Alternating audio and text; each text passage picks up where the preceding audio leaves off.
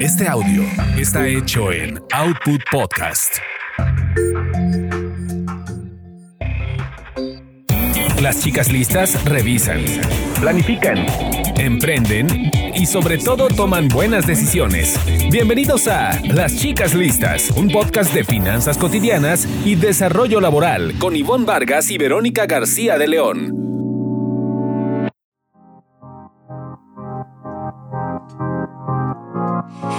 Hola, hola. Bienvenidos a su podcast de confianza, chicas listas.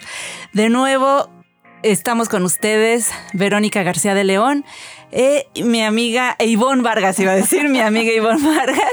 Bienvenida, Antes Ivonne. Que otra cosa, amigas. ¿Cómo estás? Me da muchísimo gusto saludarte y la verdad muy emocionada con otro podcast de Chicas Listas. Hoy un poco más enfocadas a finanzas, ya les vamos a platicar de qué se trata, pero antes me gustaría recordarle a todos nuestros, nuestras chicas y chicos listos que nos escuchan que nos comenten y nos propongan también temas a través de nuestras redes sociales. Nos pueden encontrar en Twitter arroba las chicas listas. Y agradecerles también, ver a todos los que nos han estado comentando. Fíjate que desde el episodio eh, dedicado a cómo ha impactado a las mujeres el tema de la ah, pandemia, por ahí hubo muchos comentarios relacionados con lo que han tenido que hacer en home office, las negociaciones salariales. Así que a todos ellos, muchísimas gracias y que nos sigan comentando. Sí, buenísimo. Eso eh, de que nos puedan retroalimentar a través de las redes sociales está, está perfecto. Y próximamente les avisaremos cuando ya tengamos nuestra fanpage en, en Facebook para que sea otra vía de comunicación.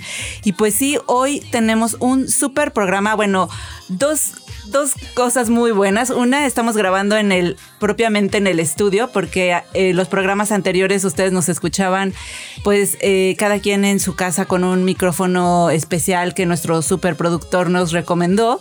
Y ahorita estamos en el estudio, en el estudio de Output Podcast. Entonces muy contentas de poder grabar aquí con todos los cuidados y sanitización posible. Y lo segundo es que Charlie nos está consintiendo mucho. Charlie, este Charlie hasta nos recibió con un vinito y toda la cosa. Este, para que se les antoje quedarse también. Exacto. a ver si ven copita para, para que reflexionen sobre sus números. Para aflojar el cuerpo también para el programa. Y este, y lo segundo es que tenemos este tema que eh, hemos eh, notado que a mucha gente le interesa, pues es el tema de inmobiliario. Eh, rentas, rentar, comprar, qué es lo que nos conviene, las rentas bajando, los inmuebles pues al parecer no suben de precio, las tasas de interés para las hipotecas bajando. Es un gran tema, así es que entremos, entremos de lleno a él. Vamos a él, gracias Vero.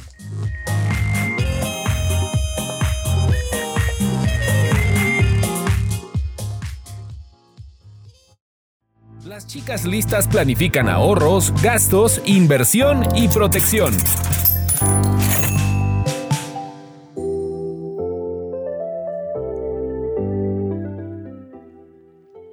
Pues de entrada tenemos los testimonios de dos, dos eh, amigos que comentan sobre, uno de ellos es Ricardo González. Así es. Él comentará acerca del proceso de, de compra de un inmueble y a Alejandro Torres que va a comentarnos, él tiene un departamento, eh, un inmueble en el que había invertido para este, pues él lo, estaba haciendo a través de Airbnb, lo estaba moviendo en Airbnb.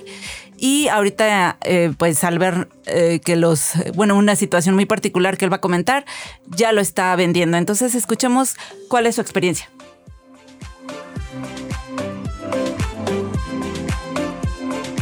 Hola, soy Ricardo González y en este momento estoy intentando comprar una casa que pienso destinar para oficinas. Había estado buscando en distintos sitios de internet, regularmente busco en la Moody. Allí encontré una muy buena casa en la Narvarte eh, a un precio muy competitivo. Yo llevaba algunos meses eh, buscando casas por la zona Roma Sur, Roma Norte, del Valle y encontré esta casa en Arbarte a muy buen precio eh, y que considero es por la situación que está pasando. En cuestión de la tramitología, pues ahí sí ha habido diferencia. Este es el tercer crédito que yo pido y la verdad es que nunca había tenido tema al momento de solicitar un crédito. Siempre había sido muy rápido, eh, con una respuesta muy inmediata y la verdad es que mandando el mínimo de papeles indispensable. La realidad es que ahora me están solicitando mucho más papeles. Eh, llevo alrededor de un mes con, con trámite. Ya me rechazaron de dos bancos, presenté solicitudes en cuatro y bueno, no es que me hayan rechazado, sino que me dieron una capacidad muy bajita. Entonces, siento que a diferencia de antes, ahorita los bancos se están cuidando mucho más, te piden más papeles, están tratando de que se garantice eh, pues más que vas a pagar el crédito y eso hace pues que pues a lo mejor no te vientes tanto, ¿no? O que la pienses dos veces. Yo sigo a la espera de, dos respuestas, me he pedido más eh, comprobantes de ingresos, conciliar muy bien todos los estados, este, más estados de nómina, cartas de patrones, etcétera, que han hecho pues más difícil, ¿no? Incluso uno cuando tiene este impulso de comprar, pues va como muy rápido y de pronto ya te pones a pensar este, pues las mensualidades, etcétera. Verónica, fíjate que escuchando a Ricardo, pienso cómo no hicimos este programa antes. antes de que Por lo menos antes de que ya me cambiara. Claro, para, para entender qué es lo que está pasando en el mercado, porque sí me parece interesante esto que él dice, está uno con el impulso, viendo que los precios han bajado, que probablemente pues las rentas están, uno eh, se da la vuelta por las colonias, ve tanta oferta disponible y te das cuenta que aquellas propiedades que te imaginabas muy caras están bajando literal pero te va a poner el freno la tramitología. Te quiero comentar que en mi caso, cuando yo estuve, y, creo que lo comentamos, ¿no? En, algún momento, cuando estuve buscando, tenía este fenómeno de, de baja y además en un tramo de colonias los precios muy parecidos a la baja pero sí están mucho más específicos en el tema de eh, mándame tu buró para revisarlo, ¿no? Y aquí les doy un tip, es importante que hablen con el buró de crédito, se pueden contactar con, ellos y pedirles que les manden una versión actualizada de eh, cómo están en el buró de crédito. No es el reporte que les mandan anual de manera habitual, tiene que traer la fecha donde indique que justo si tú le estás mandando el 31 de marzo estás aplicando con todo tu, proceso en, en, la vivienda o tal, o en la compra de un auto, o no. Entonces, la institución lo que quiere ver es que ese reporte está lo más reciente. Y inclusive por ahí si tienes alguna deuda o tal, puedes hablar en ese momento con el banco, con la institución y decirle, oye, eh, ¿cómo retomo el plan? ¿Cómo puedo pagar? ¿Qué puedo hacer para que mi historial salga lo más eh, limpio que se pueda? Entonces te están pidiendo mucho más, casi que están haciendo una radiografía completa, pero lo otro, y ojo, aquí también quiero comentarlo, o es mi experiencia, están regresando algunos hábitos en algunas propiedades, y esto lo sé también porque lo he comentado con amigos, donde si bien ya no te piden, por ejemplo, si vas a rentar, que des eh, el adelanto de dos meses, sí están regresando a cosas como que firmes pagares. Y esto es muy importante porque es como una cosa medio old, ¿no? De antes de cómo te pedían que estuvieras este, eh, tú llevando este trámite. Y cuando firmas un pagaré es como firmar un contrato en blanco que si tú te quieres salir de la propiedad después, te pueden ahí exigir que pagues una diferencia o que hagas algún tema. Entonces, están regresando a formas medio antiguas de validar que puedes quedarte con una casa y tal. Y tú a veces dices, bueno, pues me gusta tanto la propiedad, le bajaron de precio que te firmo todo lo que me presentes y no sabes en qué problema te puedes meter a futuro, ¿no? No, y O que te puedan subir después la renta. Que en un momento llegan y digan, ya nos recuperamos de la crisis, te costaba 14, pero el día de mañana te cuesta 25 y no tienes cómo eh, hacer un cambio en esa situación. Exacto. Y creo que el problema de Ricardo refleja mucho lo que está pasando en general en el sistema de, la contratación de créditos hipotecarios, porque los bancos están tratando de asegurarse que eres un buen pagador y que eres sujeto de crédito.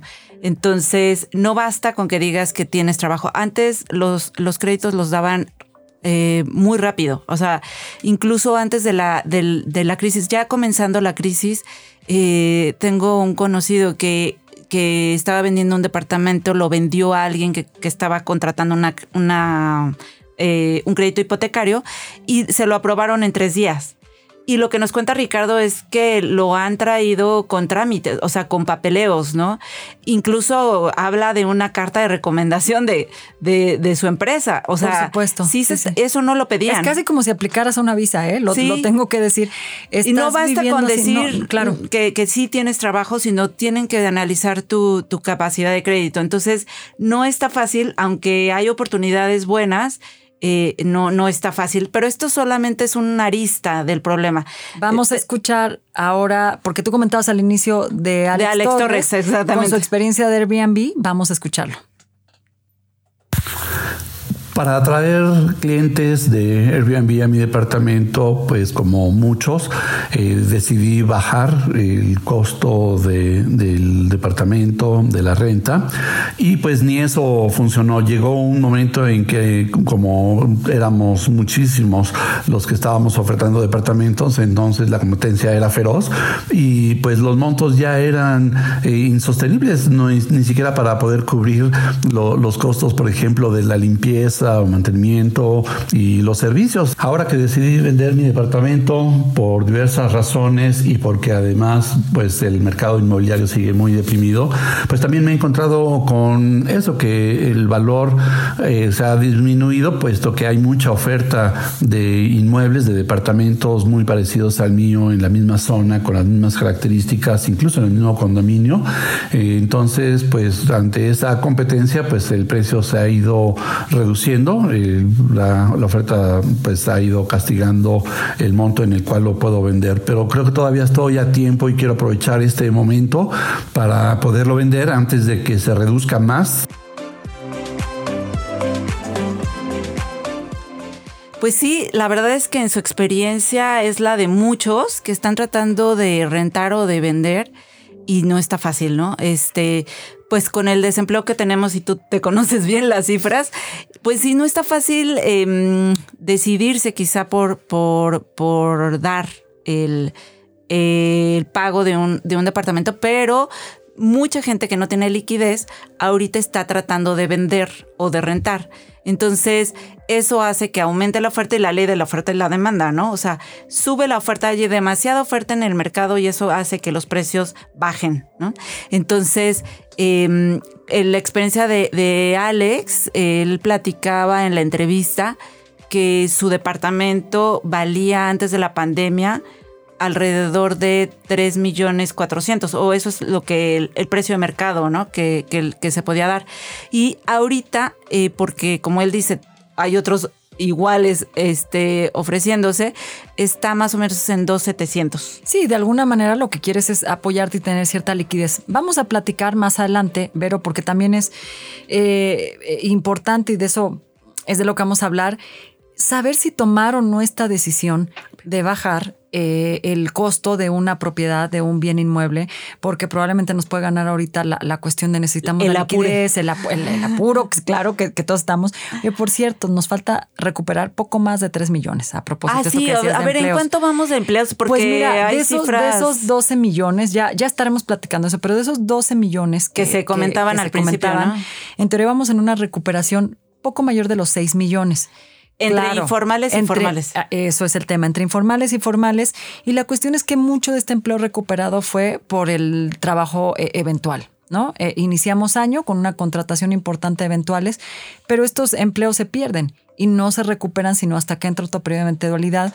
Entonces queremos esa liquidez, pero ¿cómo saber? Este, porque creo que además el caso de, de Alejandro es eh, una propiedad bien ubicada, de este tipo de propiedades que uno puede decir, le puedo sacar un provecho diferente después, va a tener un valor a esa inversión que realicé. Y aquí hay que saber entonces si, eh, pues si me apresuro o si puedo eh, moverme en otro esquema en donde yo aguante esa propiedad. Y creo que eso es importante o es importante que también vamos a platicar cómo proceder ante el tema de un remate que también ahorita está creciendo mucho esta, esta figura. La gente se está apurando, pero pues a ver si ese remate lo ocupo para mi propiedad o es simplemente una transacción, ¿no? Algo. Traemos comentarios de todo lo que estás diciendo. Buenísimo, porque buenísimo. Además, conocida tuya, ¿no? Una, una chica que se ha este, metido mucho en la investigación de este mercado. De, precisamente como inversionista que, que ha investigado la, la, el tema de remates bancarios. Yo no sé si ella te dijo en qué porcentaje, no sé si lo tenemos, pero porque a mí sí me daría curiosidad en cuánto han bajado los precios de propiedades. No, no lo sabría decir en porcentaje, pero. Tenemos el comentario de, de, más bien eh, un experto en el tema de asesoramiento para la inversión en inmuebles. Él es eh, Carlos González Guatanabe. Él, eh, él radica en Guadalajara y él tiene ahí una inmobiliaria que se llama La Guía. Y él comenta precisamente esta situación de eh, lo que está pasando en el mercado. Si quieres lo escuchamos pues para que, para que, tengamos claro este tema.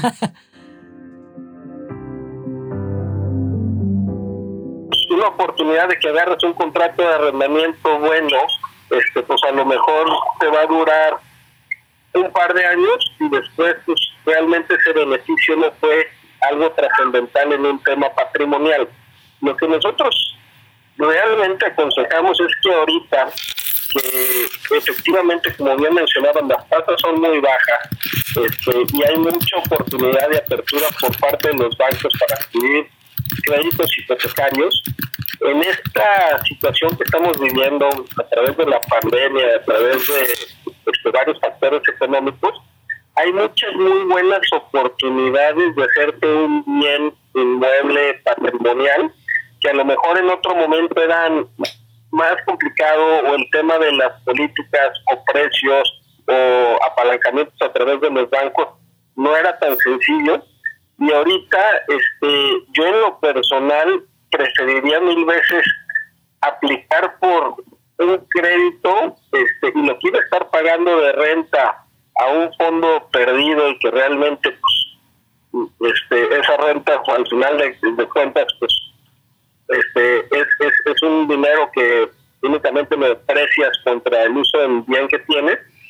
Si ese dinero lo metes a un crédito hipotecario, pues estás haciendo de un bien patrimonial que pues en un futuro, además del tema de emprendimiento, pues va a tener el gran factor que es la plusvalía, ¿no? El valor de los inmuebles no va a bajar como si, como tal, pues. O sea, lo que sí hay es este un cierto mercado de oportunidades, como bien comentabas, de gente que en un tema de crisis por salir en un tema de emergencia, hay veces que pues, este, depende el valor, depende los por un valor por, del, por debajo del que debería de ser por un tema de alguna emergencia, ¿no? Que pues este es un momento de oportunidades, este, hay que estar respetando y por otro lado, el tema de las tasas, pues digo, han estado, han estado bajando, este, y a través de la, antes de la crisis, según con la crisis, han seguido estando bajando las tasas.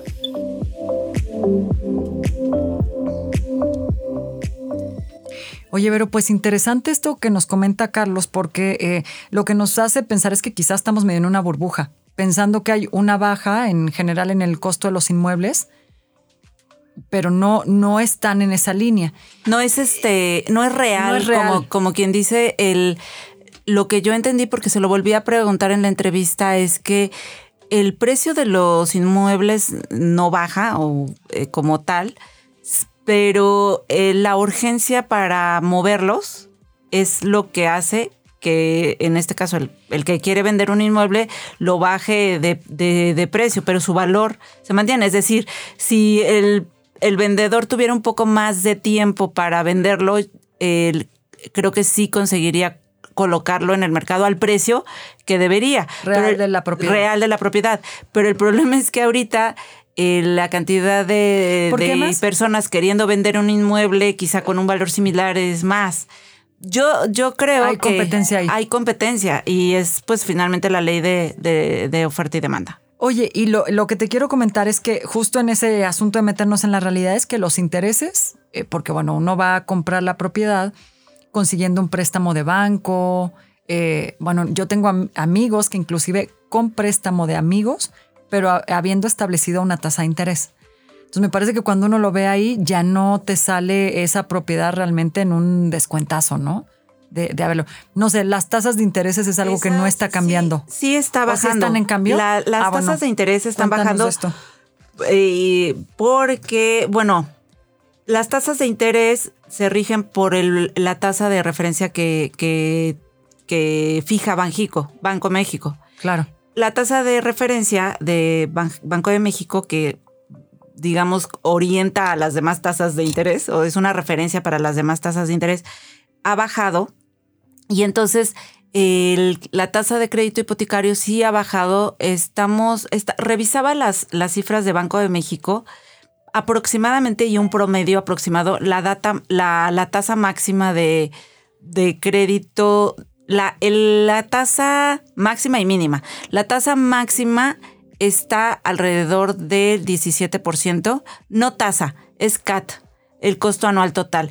Y recuerden que una cosa es la tasa de interés y otra cosa es el costo anual total de un crédito. La tasa de interés, eh, digamos, no incluye todo lo que sí incluye el CAT. El CAT incluye los seguros, eh, la comisión por apertura y otros tipo de costos, ¿no? O de comisiones asociadas. Eso hace que puede ser que te digan que la tasa de tu crédito va a ser de 7 u 8%, que es el nivel en el que están ahorita, 7 u 8% puedes encontrar tasas de interés, y de un CAT que estamos hablando de 10, 12%. Cuando antes de la pandemia quizá más bien encontrabas tasas de interés entre un 10, 12% y un CAT eh, o tasas de entre 9 y 10 y CAT de entre 12 y 13. Algo así, han de haber bajado como un punto porcentual más o menos.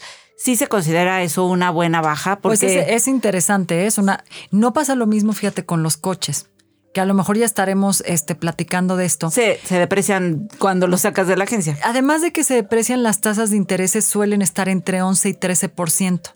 Pero esto, dependiendo el, la, la agencia con la que lo estés revisando, puede ser que llegue hasta el 17% por un auto que se va a depreciar. Aquí sí, yo creo, yo creo que ha habido un aumento y es eh, con la intención de que tú tienes esta urgencia de tener algo, entonces realmente esa inversión no termina siendo tan buena si traes una tasa casi de 20% en, en el tema, que ya platicaremos ahorita justo de si considerar por ejemplo, un remate, de inversión ¿no? o no. Tenemos una entrevistada, ¿no? También eh, de esto. Eh, Pilar Bustamante nos va a hablar de los remates hipotecarios, pero pero el, mismo Carlos, nos, Carlos González Guatanabe, nos aclara un poco si es que están bajando los precios de, los inmuebles o no, porque podríamos pensar que sí. Nos a ir con la finta. Y, y, si te conviene rematarlo, es decir, mucha gente está con esta apure, ¿no? De necesito liquidez.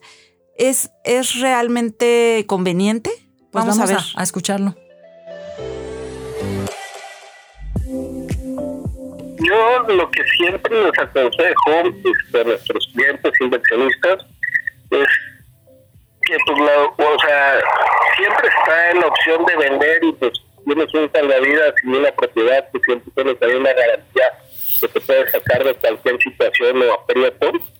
Pero este, yo siempre recurro a otras instancias antes de hacer un remate como tal, ¿no? Yo lo que le aconsejaría ya a una persona, hay que analizar cuál es el, caso, es más que rematar el inmueble, es ver qué alternativas este, puede tener. O sea, me refiero a, bueno, pues puedes hipotecar, este, no deshacerte del bien y captar algo de liquidez para salir del problema.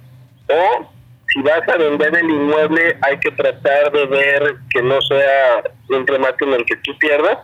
Y el dinero que vas a recibir, pues cuánto vas a destinar a la situación que traes personal y cómo vas a reinvertir este, el resto del dinero, ¿no? O sea, yo siempre lo que les recomiendo es, si vas a vender algo, pues es para tratar de hacer una segunda mejor inversión.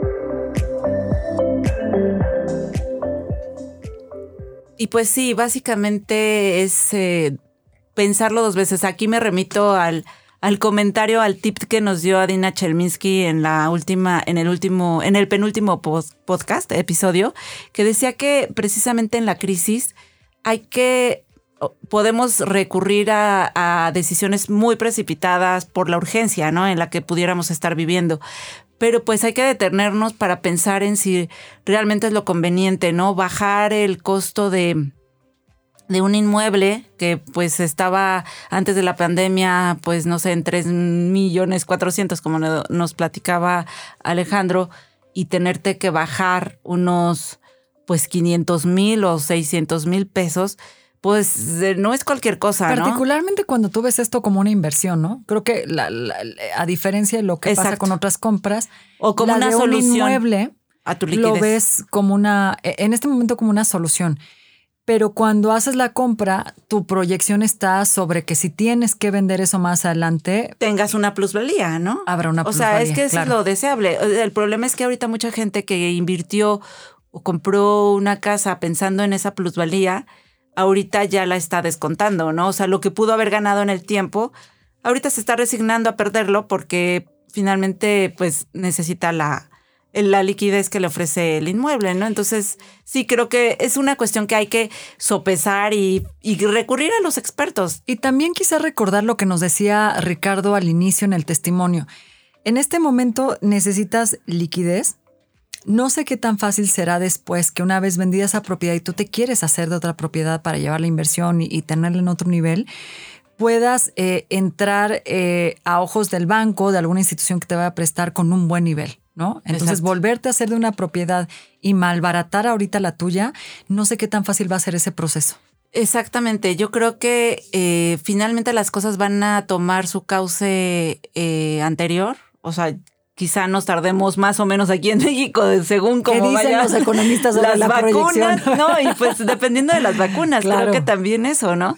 Pero digo, todos, todos los economistas, todos los expertos dicen que bueno, vamos a llegar a un momento en el que en el que esto se va a, volver al cauce a regularizar. A regularizar. Y el mercado inmobiliario traía un muy buen ritmo. Súper buen ritmo, pero quizás sí traíamos un sobreprecio. No sé, por lo menos aquí en la Ciudad de México, los inmuebles ya estaban por los cielos y creo que ya un poco inalcanzables para muchos, ¿no? O sea, te encontrabas departamentos de 60, 70 metros cuadrados en unas, en zonas con alta plusvalía en pues 3 millones de, de pesos, cuando con eso en Querétaro, por ejemplo, te puedes comprar una casa con alberca, ¿no? O sea, creo que, la Ciudad de México es bastante cara para el tema inmobiliario. Algo interesante ahorita pensando en lo Ricardo, porque es algo que escuchamos entre, entre amigos eh, y yo tengo también, por ejemplo, otra amiga que me decía, inclusive el hábito de comprar, ¿cómo va a ser? ¿No? Eh, me refiero, eh, ahorita si tú quieres comprar o rentar una oficina para estar, eso ya va a dejar de existir.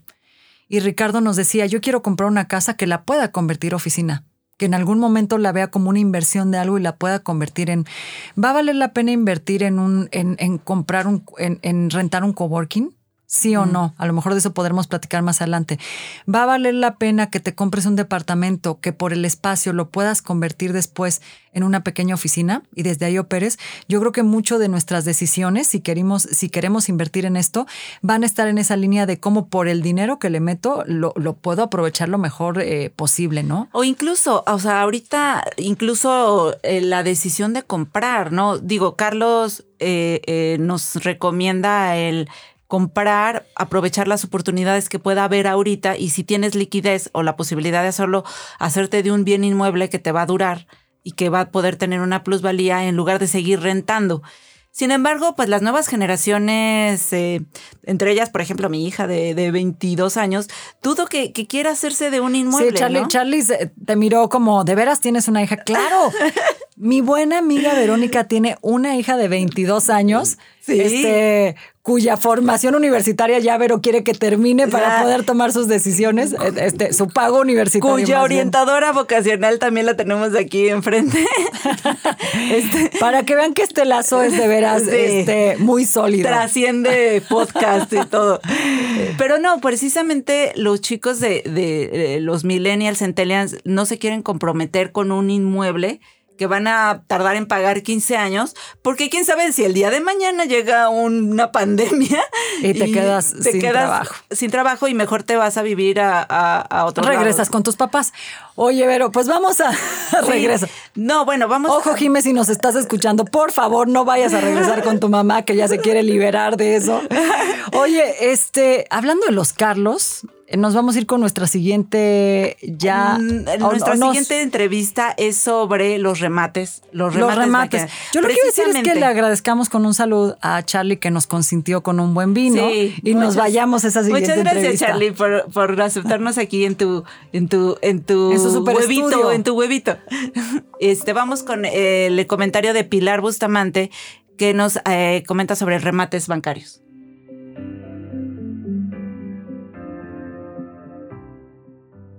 Eh, los remates hipotecarios o bancarios pueden ser atractivos porque uno puede encontrar propiedades hasta por 50%, por, 50 eh, abajo del valor de la propiedad.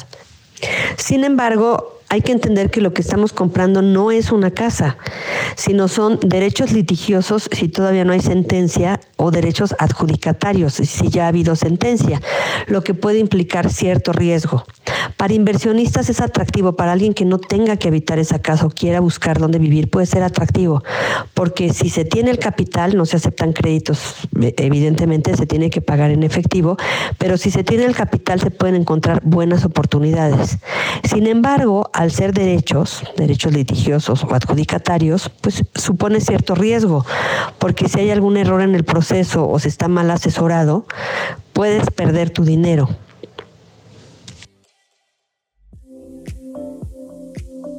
Y pues sí, como siempre en este, eh, lo, lo, cuando hay un gran rendimiento, el riesgo es muy alto. Entonces, al digo, esta es una máxima financiera en, el mundo de las inversiones. A mayor riesgo, a mayor rendimiento es mayor el riesgo. Y esto es lo que, lo que hay en cuanto a los remates hipotecarios. Tú puedes encontrar en, un, en estos lugares donde encuentras inmuebles, como tantos que conocemos, ¿no? Este, no quiero anunciar gratuitamente. No queremos, dar publicidad. pero, pero puedes encontrar de pronto una casa en la Condesa en 3 millones. Y dices, ¿qué? ¿What? Bueno, si resulta que la casa es, un remate hipotecario. Ah, no, bueno, pues buenísimo, me meto en eso. Pero justo lo que dice Pilar es que eh, aguas con los remates hipotecarios. Sí pueden ser oportunidades, pero no lo recomiendan para eh, una cuestión de comprar tu casa, sino una cuestión de invertir. Si tienes liquidez, si tienes dinero que, que no quieras meter al banco por él, porque otro tema que aquí lo importante es y que platicaremos es cómo inviertes, no se trata de tenerlo en tu casa o en el banco, ¿no? Exacto. Ahí paradito. Y ahorita en el banco te, te están dando muy bajos rendimientos, ¿no? O sea, eh, si tú eres un inversionista un poco conservador y quieres invertir en CETES, ahorita eh, apenas libras un poquito la inflación. Entonces, sí puede ser atractivo porque tú puedes invertir en un remate hipotecario, comprar una casa de 10 millones de pesos en 3 millones y eh, hacerte de esa casa y después venderla a precio de mercado. Sí puede ser atractivo. Pero eh, precisamente hay que tener esa mentalidad de que lo que tú vas a adquirir con esos son, es un un litigio que vas a tener que librar un juicio con el, em, el banco o con el acreedor y que... Sí, esa, no te vas a hacer de esa propiedad al día siguiente y con esas características. Exactamente. Fíjate que para, casi para despedirnos, Vero, yo creo que el, tema del remate siempre es o ha sido un, un asunto de cuidado.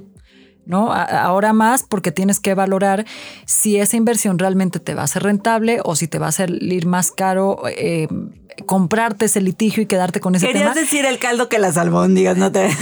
No, la verdad que sí. Este, ojo que nos puede salir más caro el caldo que la albóndiga, o no sé si en este momento yo que no como carne diría que me va a salir más cara la lechuga en, esta, en esta fórmula. Eh, pero fíjate que yo aquí aplicaría la máxima y lo digo desde amigos que son abogados y que están muy metidos en este tema de los eh, remates bancarios.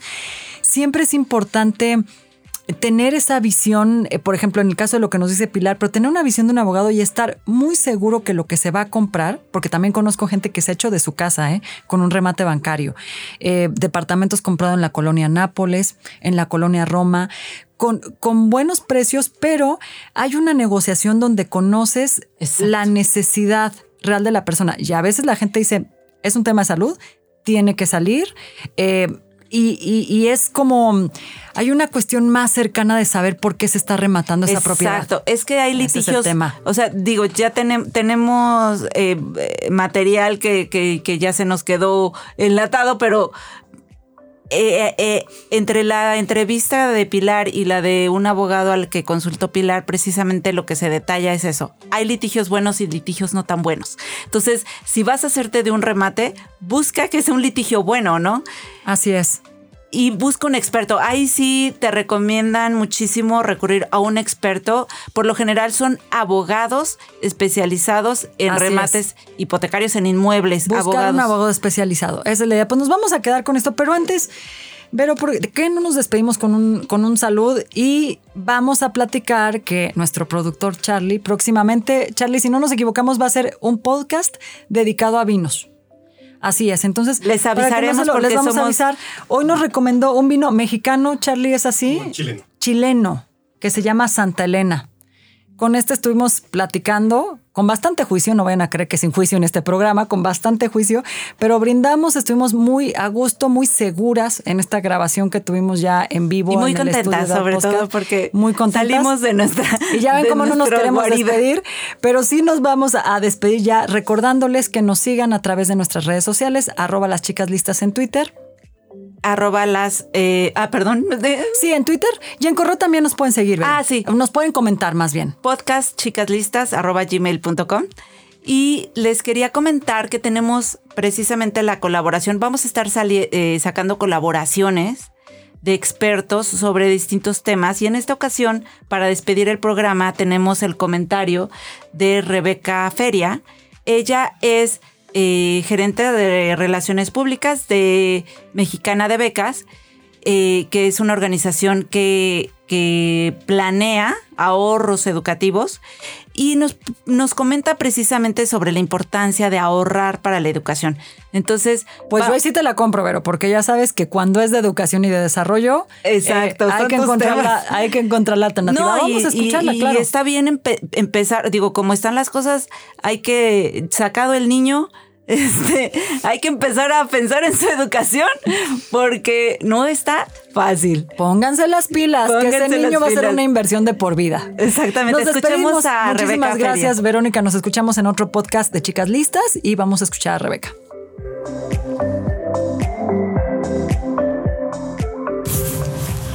No olvidemos que estamos viviendo la cuarta revolución industrial, lo que demanda conocimiento y habilidades en áreas de ciencia, tecnología, ingenierías y matemáticas.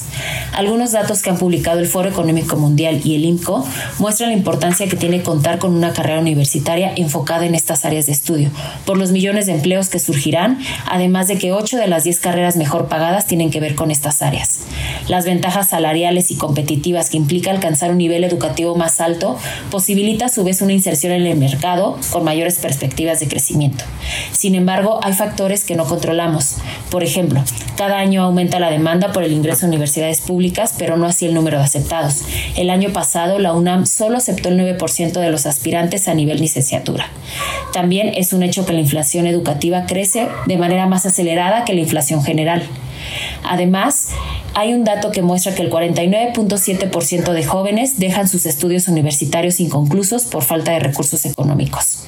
Prever un ahorro y lograr que tus hijos ingresen a la universidad, a cualquiera que elijan, les dará acceso a herramientas que permitan un mejor desarrollo, acceso a mejores empleos y por ende crecimiento personal y profesional. Es por ello por lo que hablar de la educación futura significa predecir lo que vendrá y probablemente dará frutos en términos económicos satisfactorios. También, como ya mencioné, prever un ahorro para este nivel educativo marcará por completo la estabilidad y certidumbre que tengas como familia llegado el momento en el que ingrese a la universidad.